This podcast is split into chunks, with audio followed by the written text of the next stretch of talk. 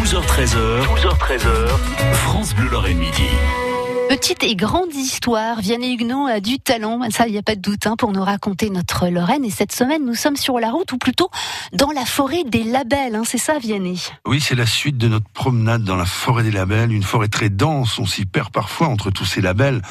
Ville fleurie, ville internet, station verte, ville et métiers d'art, village de charme, petite cité de caractère, ville et pays d'art et d'histoire, ville étape, village étape, plus beau des Tours de France, ville amie des enfants, ville amie des aînés, euh, à laquelle Metz appartient, commune nature, ville étoilée. Alors ça, c'est les villes qui protègent le ciel et l'environnement nocturne. Je reprends ma respiration et je continue.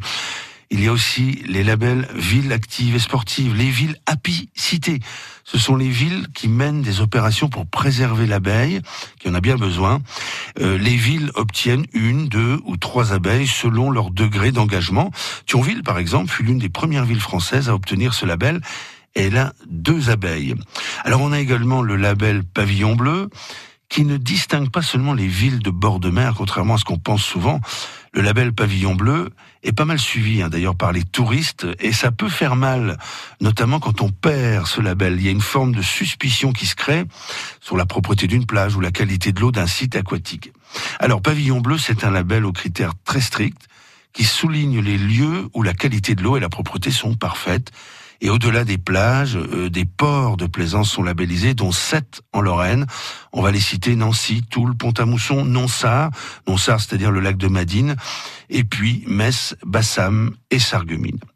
Alors, dans cette histoire touffue des labels, il faut absolument faire le distinguo entre des labels qui sont difficiles à obtenir et qui sont parfois le résultat euh, d'une très très longue démarche, et puis les labels qui ressemblent davantage à des marques. Alors pour finir, j'ai oublié, il y a aussi le label Ville et Village en poésie. Ce sont des communes qui donnent à la poésie une place prépondérante dans la vie locale et dans la politique culturelle municipale.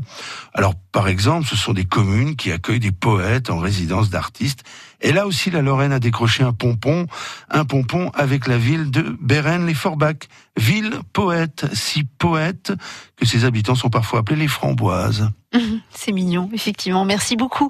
Vianney Huguenot, euh, on vous retrouve sur francebleu.fr et ne manquez pas justement ces interviews, ces reportages sur Via Mirabel le samedi midi et demi et 20h30 et euh, samedi là qui vient, c'est Alice Arthur, une femme à double facette, elle est journaliste le jour avec ses émissions hebdomadaires pour Via Mirabel justement et artiste la nuit où elle vogue sur la vague, titre phare de son album Nuit Indigo que vous aviez déjà entendu sur France Bleu Lorraine. 12h13h, 12h13h, France Bleu Lorraine Midi.